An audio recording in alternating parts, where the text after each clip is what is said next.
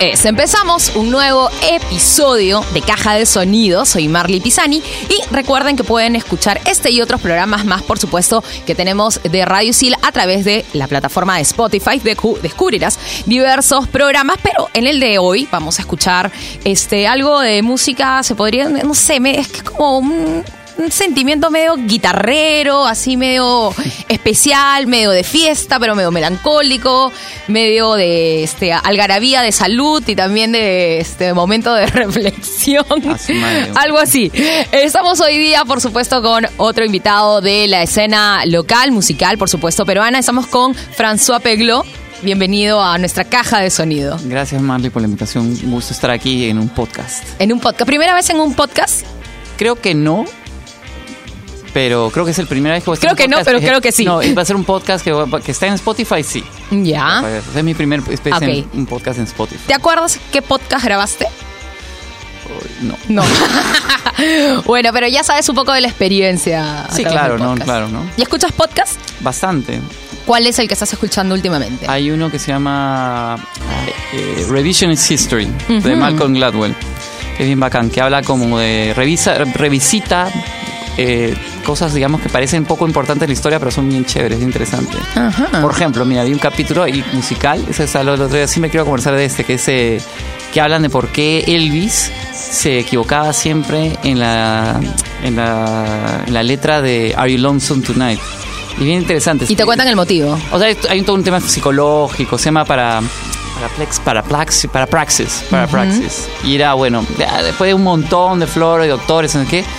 Eh, es una canción bien, tiene una parte hablada, pues es bien como bien feeling, bien abierta. Cuando uno habla en una canción es mucho más, digamos, uno está mucho más, más personal, ¿no? Más personal, está como muy, mucho más, eh, digamos, a, flor de piel que cuando canta. Eso es algo bien loco, pero es cierto. Más sensible. Más sensible.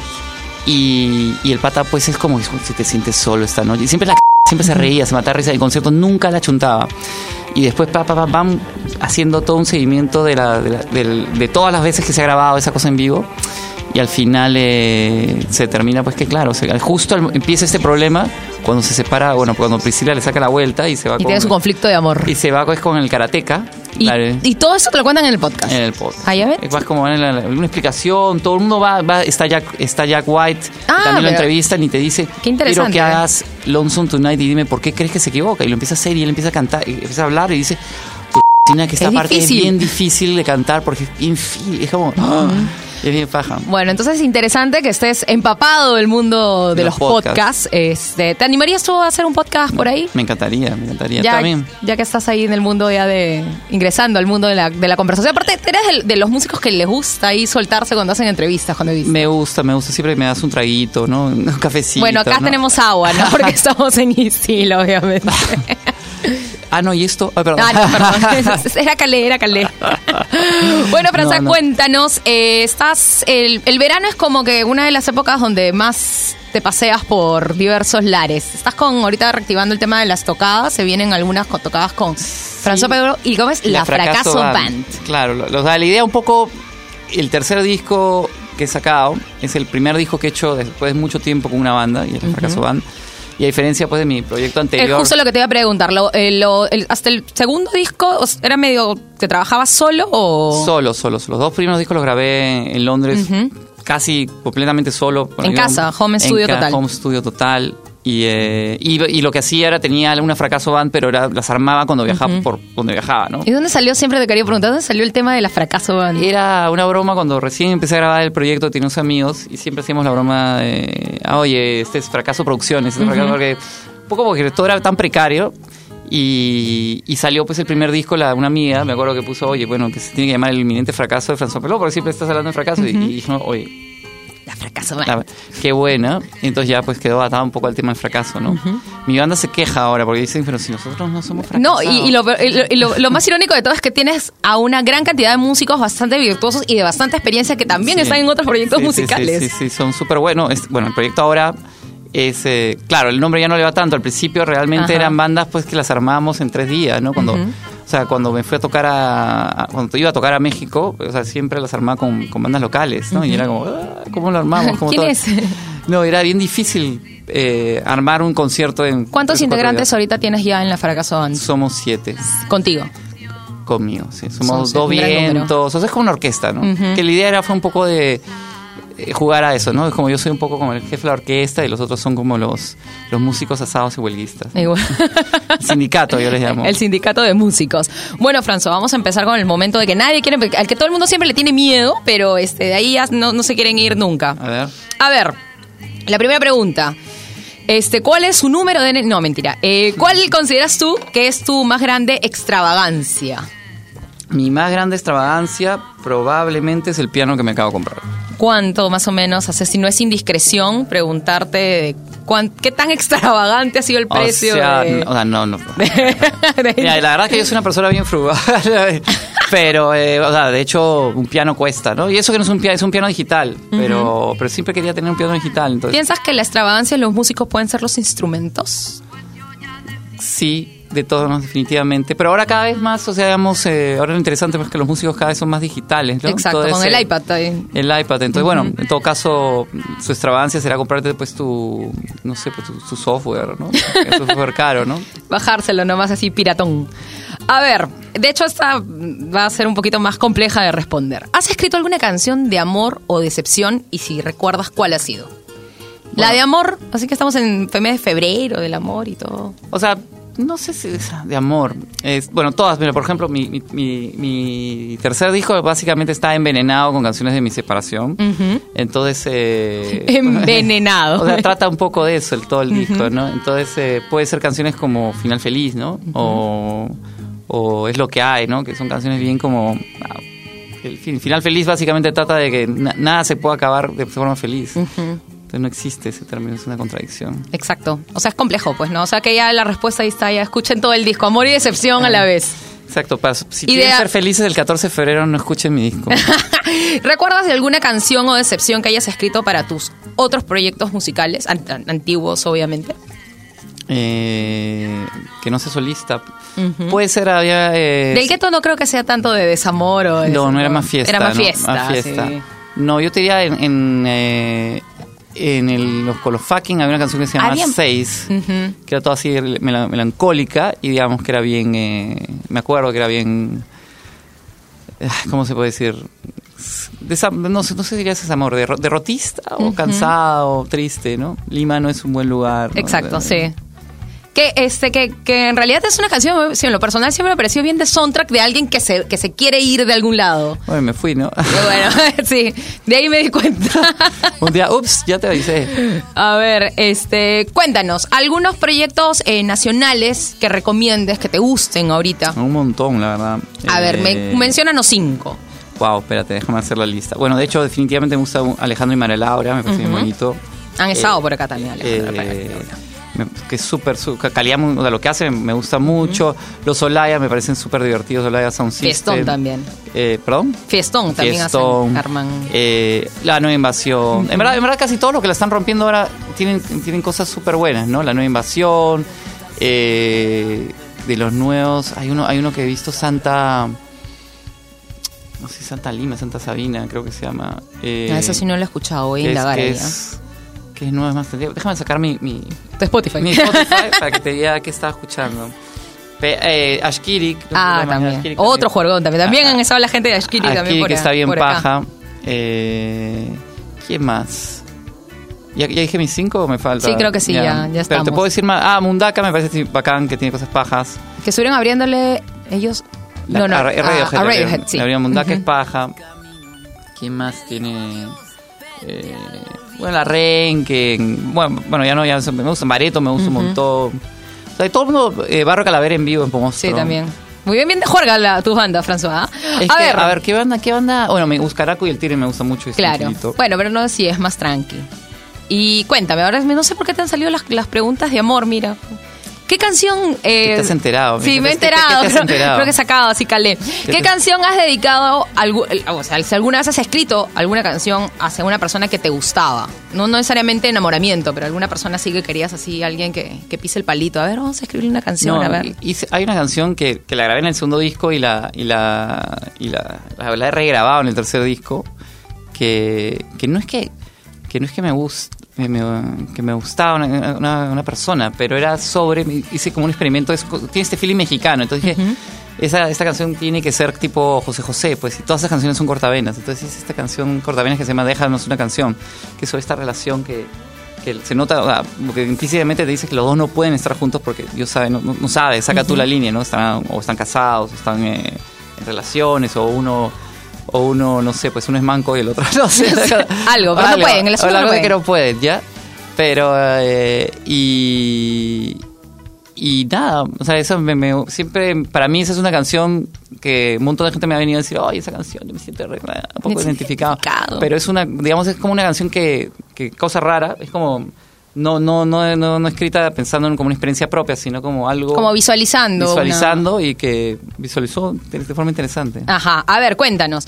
¿Qué películas crees que pueden haber sido un buen musical? ¿Te gustan los musicales o no eres Al mucho? principio de- no me gustaba mucho. Ahora con el, con el tiempo, le- a algunos les he agarrado, les he agarrado camote. ¿Qué musical te gusta? Eh, me- ¿Sabes que uno que vi hace muchísimo tiempo cuando vine a Inglaterra? Eh, Billy Elliot. Ay, buenazo. muy paja, muy bonito. Yo pensaba que me, lo- porque a mí la película no me ha gustado mucho, pero el musical me encantó. Ajá. Bueno, en realidad el musical también lo han traído, creo que el año pasado acá recién a Lima. Lo ¿no? trajo los productores. Ajá. No, no lo vi, pero me dijeron que estaba bastante bueno. Bueno, hablando que hace un rato que hemos estado hablando así de instrumentos, ¿cuál es tu posesión, tu po- no, tu posición, qué es eso? Eh, dije, chicos, ¿qué han escrito, por favor? tu posesión más preciada. ¿En qué instrumento? En instrumentos. en instru- bueno, ahora irá mi piano, obviamente. y, eh, y tengo una guitarra, eh, que es la con la que toco, ¿no? Que es una, una Fender Stratocaster americana, pero del año 80, que es una rareza, que la compré en una venta así... ¿Cómo la conseguiste? El dueño, ¿La conseguiste acá? No. Sí, sí, el dueño de un estudio, el, tío, el famoso tío Juancho, Ya. que para los que son músicos lo conocen, que, que ahí donde te enseñan los Olaya. Un montón de bandas en G3 ensayaba ahí. Eh, ju- justo te iba a decir, mm, si no me equivoco, el tío Juancho es muy amigo de los inyectores. ya ya Claro. lo visualicé ya. El tío Juancho es quien metió el- la plata para grabar el disco, el Ajá. primer disco del gueto. ¿no? lo, lo conozco de... Y un momento, se encontró un momento difícil económico y estaba rematando, tenía una colección de guitarras y estaba rematando, ¿no? Y yo, a, a nosotros en el gueto nos habían robado todas las guitarras, ¿no? La guitarra, bajo, saxofón. un- Todos un- se llevaron. Era una, una- otra historia de, de locos del gueto, típica. Y, eh, y nada, le compré y le dije cuánto. Me dijo, y lo compré por creo que 300 dólares. Una, y es una guitarra que vale muy buena plata, ¿no? Entonces, para mí, ese es mi. Ese es tu, tu tesorito, Mi tesorito, mi musical. tesorito. A ver, acá la gente que siempre hace preguntas, ¿a qué edad dicen fue tu primera borrachera? Si es que la recuerdas también, ¿no? Sí, totalmente. La primera, no la última. La, no, la última hace tres, tres horas. No, mentira. Pero eh, probablemente 17 años. Probablemente. 17 años, sí. No me acuerdo muy bien.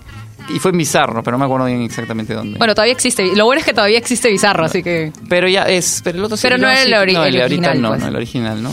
A ver, vamos a ver. ¿Cuál de tus canciones eliminarías y por qué? Mm, de- Dirías no, ¿sabes qué? En general de tus canciones, de todas las canciones que hayas compuesto. Alguna que otra de los fucking. De los discos solistas no, pero fucking, por ejemplo. Ya, canciones que un poquito me dan, me dan roche. ¿Cuál? Me- ¿Cuál es la que decía la que...? Me da roche. A ver, ¿cuál me da roche? Eh, el perseguidor, el primer disco, me da roche. Ya. Me da Buena. roche, me da roche. Hay una. Creo que hay una que se llama Diesel del, del segundo disco, que nada que ver, nunca la toqué. Ya. Eh, pucha, tengo un montón. Así que te puedo decir. Que todos los discos de los fucking No, no, porque lo, lo fucking era para mí es como. Fue una transición, o sea, para, los que etapa, recién, eh, exacto, para los que recién van conociendo, tú vienes de primero del gueto y Sí. luego de los fucking Lo fucking. y ah, ahora y, con y con los fucking era un poco como una escuela, ¿no? Ahí estábamos eh, Pipi y yo más o menos aprendiendo a componer y cantar, ¿no? y venían de, de salir de dos bandas, bandas, donde no éramos los, los compositores principales, ¿no? ¿Y cómo fue que, que, que- que se unieron así? ¿Cómo fue que un poco que, Bueno, que, yo- cayeron, yo soy- en, que cayeron en eso? Bueno, sigo siendo buen amigo de Gonzalo Farfán. Y un día en una parrillada de. Gonzalo, que bueno, guitarrista de G3 De y de G3. Inyector, les pro- estuvo también en el proceso de producción del, del, de- del sí, disco. sí, sí, estás bien informada. estás Por informada. favor. En, en una, en el, en el primer demo de Los Fucking, Gonzalo graba totalmente borracho. para variar. Pues venía de una, no sé qué, de dónde venía, pero grabó y ahí quedó. E- esa banda no iba a existir y quedamos en, ay, pero grabamos un demo y eh, porque el duro se tenía que ir y grabamos el demo y Gonzalo grabó las bajos de ese demo, terribles sus bajos, está zampado. Pero el producto quedó tan bonito que dijimos, oye, hay que grabar un disco, ¿no? Y ahí, digamos que Y ahí a- empezó todo. Ahí empezó todo, pero no teníamos bajista. Eh, ahí entra, conseguimos un bajista y, y empezamos a tocar. Y empezó todo. ¿Cuánto tiempo fue que habrán sido cinco años de los Faki? Mm, menos. Menos, ¿no? En los fucking ha durado máximo, así a cuatro y eso. Muy bien, a ver. ¿Cuáles son las canciones que odias? Que tú dices, pucha, sácame, sácame eso. Bó- Bórrelo, bórrelo, sáquelo. De, De, de- de general de la vida o si tienes alguna canción que dices, no, no puedo escuchar. Esto no, no quiero escuchar.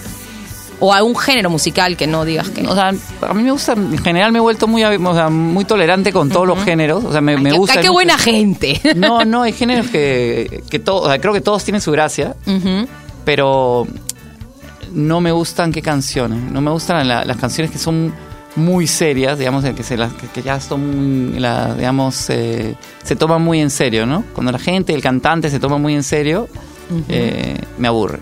Me, gusta, me gustan las, las canciones juguetonas. Las canciones como Sí, juguetonas. juguetonas. A ver, ¿a qué concierto de un artista muerto? Están acá los chicos así bien. Ido. bien, eh, no, ha sido, no. ¿Te gustaría ir? O sea, ¿quién por ahí tendrías la oportunidad de, bueno, resu- resucitemos a tal y vamos a ver a Uf, este? de, de Ya. todo, ¿no? ¿A quién? A ver, A uno, que realmente, o que por ahí te perdiste y se murió. Dijiste, ¿por qué no fue ese día? ¿A quién? No, no, no recuerdo a un, a un concierto donde que me, me he perdido a alguien que se haya muerto. Pero, por ejemplo, bueno, ya que estamos a Elvis, me hubiera encantado. Ya, ujú. Bob, mira, no hablando de Bob Dylan, he tenido la posibilidad de verlo, pero, por ejemplo, no me gusta, no, no, no quiero verlo ahora porque no me gusta el- cómo está haciéndolo ahora, pero me gusta en los 60, ¿no? O ese tipo de cosas, ¿no? Porque también el artista puede estar vivo, pero ya, ya perdió un poco la gracia, claro, ¿no? sí, es como que ver, es como que un show triste, o sea, es Sí, como, que vives el por- recuerdo. O, o me o te pasas cosas, situaciones totalmente distintas que de casualidad cuando estaba en Inglaterra fue, una, un, fue un festival y me acuerdo que estaban los zombies y yo decía, pucha, los zombies, qué monce, porque tenía una canción bien pop, los zombies la. Y fue un showzazo. Y dije, wow, y estaban viejazos, pero decía, uy, qué capos. Y por ejemplo, eso al revés, ¿no? Era como alguien que no hubiera visto en mi vida y de repente, ah, sorpresa. Claro. ¿no? No, lo que sí yo me he puesto en la vida es ir a, a los conciertos de las personas que ya están más o menos superando los 60 por ahí. Eh, porque he dicho fácil, ya, ya no regresan nunca más. ¿Sabes qué me hubiera encantado ver? Pero este- A mí me pasó, este- por ejemplo, con Motorhead. Dije, ah, no, por ahí Ah. vuelve. Murió. ¿Motorhead estuvo acá? Eh, sí, vin- vinieron. Uy, esa te la y ya perdí. ves, Esa- esa, me la esa perdí. sido- esa haber sido y, me pasó también con Linkin Park, que dije, ay, bueno, pero de Ahí todas va. maneras van a volver, están jóvenes. Dije, Por murió. ejemplo, yo lo fui a, yo lo fui a ver de, me invitaron, ah, yo no soy fan de Linkin Park para Ajá. nada, pero el concierto estuvo paja. Sí, es- es un estuvo buen paja. show. Y después me dice, pues, sí, pues yo por eso dije, ya no, ya, ya, caballero. Dije, no, ya, los, todos los que vengan ya. ahí está, por ejemplo, William Onyawar me lo ha gustado, que es así, que es un, Ah, no, no he escuchado. ¿De dónde es ese William cantante? Onyawar es nigeriano, pero es una historia interesante porque el pata lo, lo descubrió típica, pues lo descubrieron hace 10 años y el pata era, pues es como, es afrobeat. Ujú. Y a mí me gusta mucho el afrobeat ahora. Entonces el pata se ha muerto hace dos años. Claro, pero ya no, no hacía giras mundiales. No se jura, la verdad es que después se juró que nunca tocó en vivo.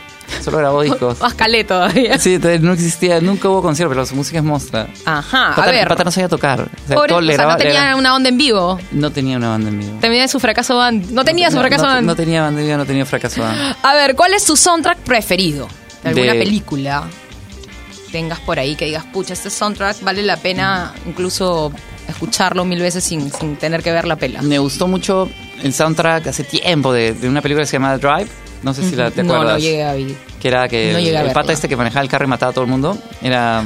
era- voy a buscarla, voy a buscar. Era chévere. eh, me gustó mucho el soundtrack de esta película que era musical también, la de. Ay, hace un par de años. eh, ¿Cuál, cuál? que eran de estos dos chicos que se enamoraban en, en Los Ángeles, que era como jazz. Este, La La Land. La la la, me gustó el A mí soundtrack. no, no, me pareció muy, muy al amor. y es como- No, pero el soundtrack. Pero no, sí, el soundtrack, está- el bien soundtrack armado. Era pam, pam, pam. Claro. pam, pam, Medio yacero también tenía una onda. baja. A ver, así, ahora sí han salido las preguntas chéveres. ¿Qué grupo cantantes crees que ya no debería tocar? O sea, que ya, señor, usted por favor, váyase a su casa. Pucha, varios creo. A ver. Eh, Lo- locales, a ver, no. no, de, de afuera, ¿quiénes dices ya? Bueno, por ejemplo, hace poquito, bueno, ya se murió, ¿no? Pero hace poquito eh, salió un, con- un concierto de Chuck Berry que en, en Buenos Aires y el pata no, no se podía ni parar, o sea, le sacaban ya, Ya. la plata, era como ya, por favor, acaba eso. Ujú.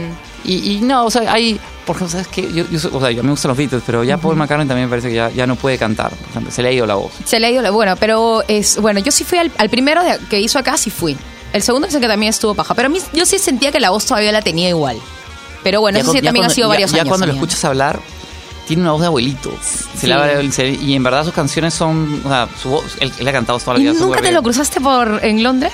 A Paul McCartney no. Ah, Ah, ¿Quién te cruzaste por ahí? en- Ah, un montón a, a lo- a los Libertines me lo crucé. Ah, toda- sí, de- a- de, fiesta, me imagino.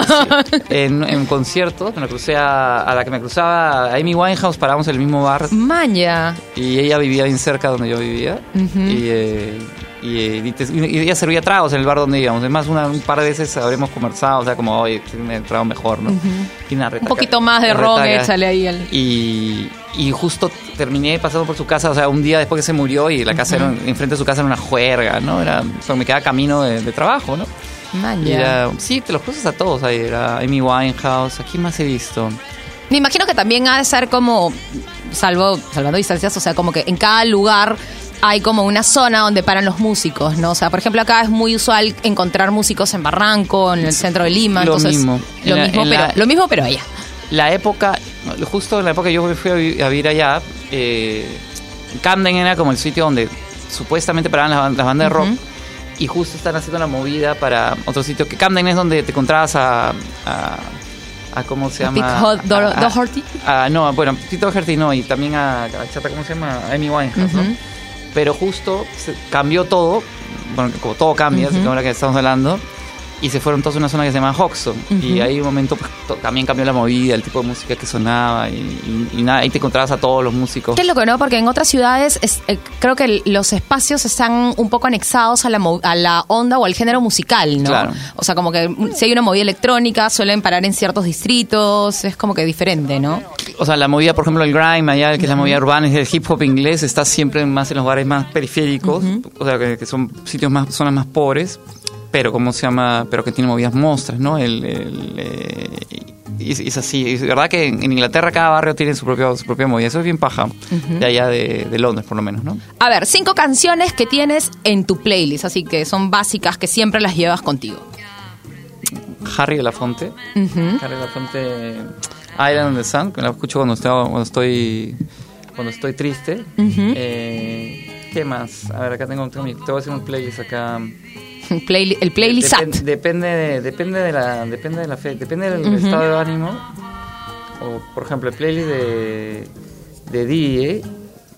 Ah, ¿verdad? Tú también tienes una faceta de DJ. Sí, a veces. Eh, ¿Cómo es eso con la, con la... O sea, tú vas y más o menos este, mides el mood eh, del, del lugar. ¿Cómo es esta con, cuando entras en la faceta de, de DJ en, en algunos O sea, locales? En, en verdad, Eh, es, depende de la música. A mí me gusta la, la música. Yo pongo, o sea, desde eh, de rockabilly. O sea, empiezo con onda antigua. Y me- yo soy bien histórico. Ah, vas pasando por décadas. Décadas, orden. sí. Eso Eh, me gusta. eh, me gustan las eh, personas ordenadas. Soy bien histórico. Entonces eh, puedo empezar con o sea, rockabilly antiguo, antiguo caleta. Es que yo y me encantaba un sitio en Inglaterra eh, que se llama. eh, ay, ¿Cómo se llama este sitio? Eh, ay, ahorita te digo también. ¿Cómo se O sea, gu- googleando, ¿no? eh, rock and blues. Era, era, era un DJ que fue el primero que ponía de todo. Entre, o sea, o sea, allá se mezcla todo. Entonces, eh, tienes o sea, bares que te ponen reggae, ska, rockabilly, funk. O sea, todo lo que es música negra, todo mezclado en uno. Y bueno, y a veces hasta rock and roll, ¿no? Y, y este sitio era, era una, una noche de jueves que se repetía hace 30 años. Y era de puta madre, perdón, disculpa. Era, era bien- Señores de la institución, perdón. era, era muy, pero muy divertida. Y, y ahí un poco eh, me entró esa onda, ¿no? De esa De onda de, DJ. de- de- no, de- además de, de- de esta mezcla de, de- de géneros.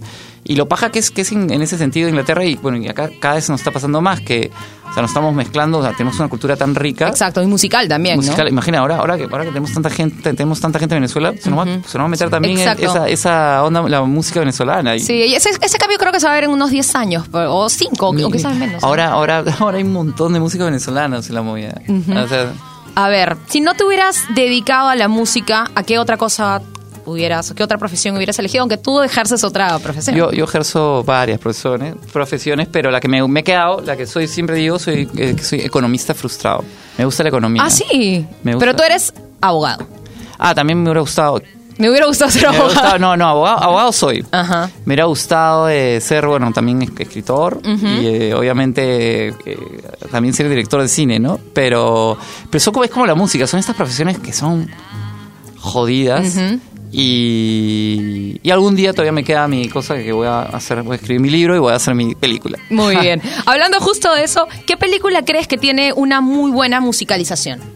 ¿Alguna que te diga, oye, esta está, ya que, que te veo con faceta de director de cine, cuál es? Dices, oye, esta está, no solamente por el soundtrack, sino que está Ahora, musicalizada. me encanta. Hay una, las primeras, el primer disco que me compré en mi vida es el soundtrack de una película de Stanley Kubrick que se llama Nac- Nacido para Matar, Full Metal Jacket. Ya, claro, Full Metal Jacket. Eh, Ese Peliculón. soundtrack, ese soundtrack está de puta madre. Perdón. de, de- De- A ver, ¿qué canción escuchas en un momento de felicidad?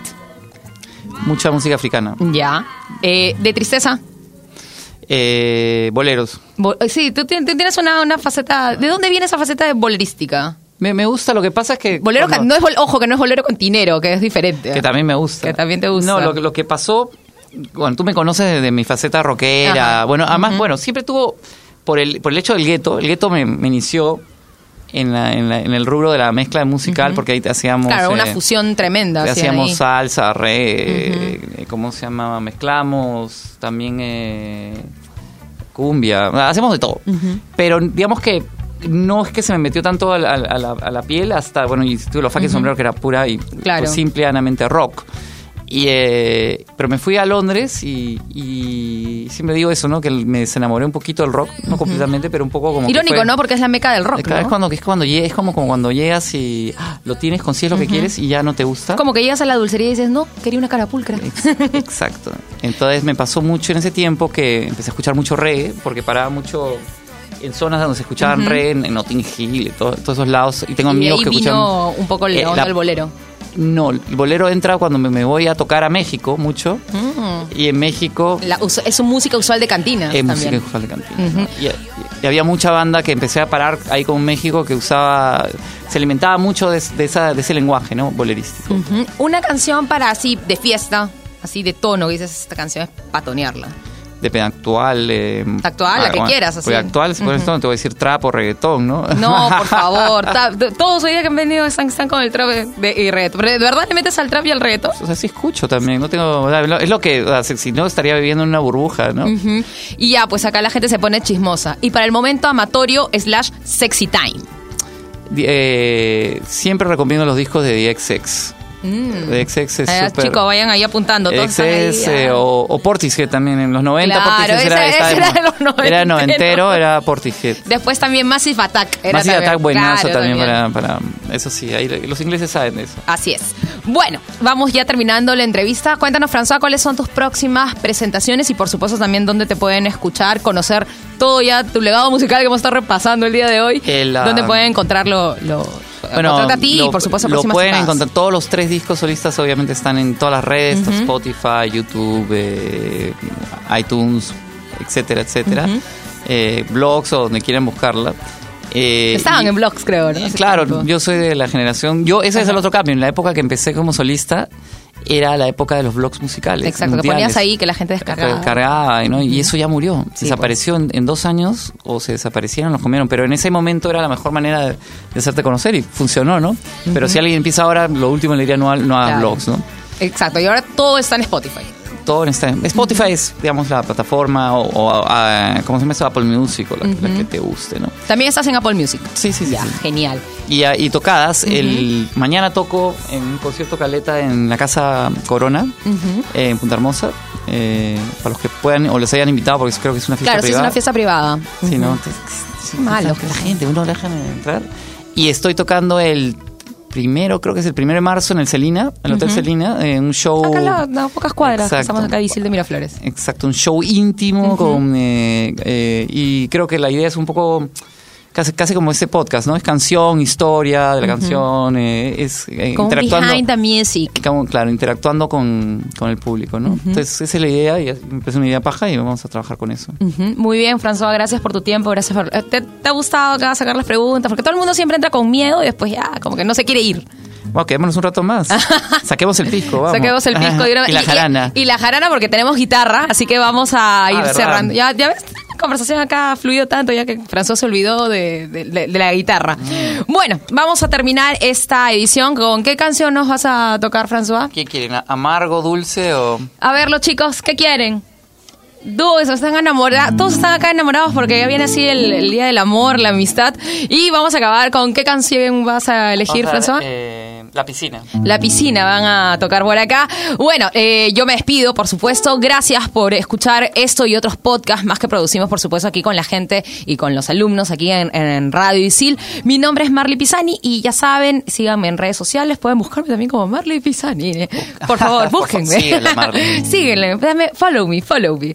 Así que no, bueno, también sigan a, este, denle seguir a los podcasts de, Radio Isil y nos escuchamos en una próxima edición y los dejo con François Peglo y la piscina.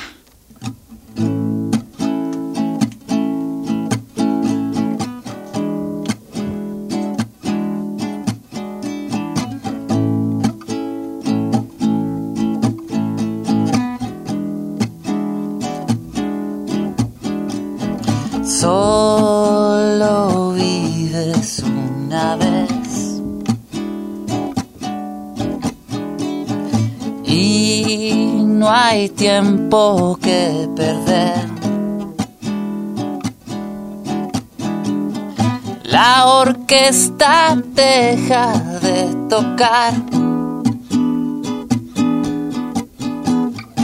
Esta es tu oportunidad.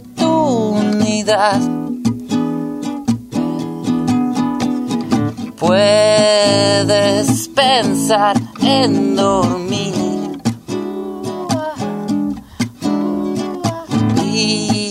bailar hasta morir. Te equivocas, nadie va a esperar. Tanta gente que quiere nadar. Sube al barco y ya cruza el charco y dile adiós. Con amor. Salta la piscina la piscina está llena hoy.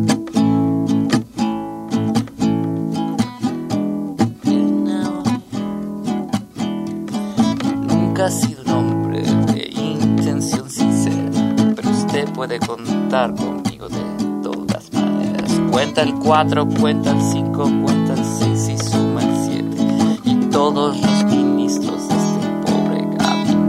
hay aguas más profundas, más saladas, más siguientes, un corriente más amargo, noche más ausente. Desperfectos siempre abundan en la piscina, pero su sonrisa siempre usted la. Solo vives una vez. Y no hay tiempo que perder.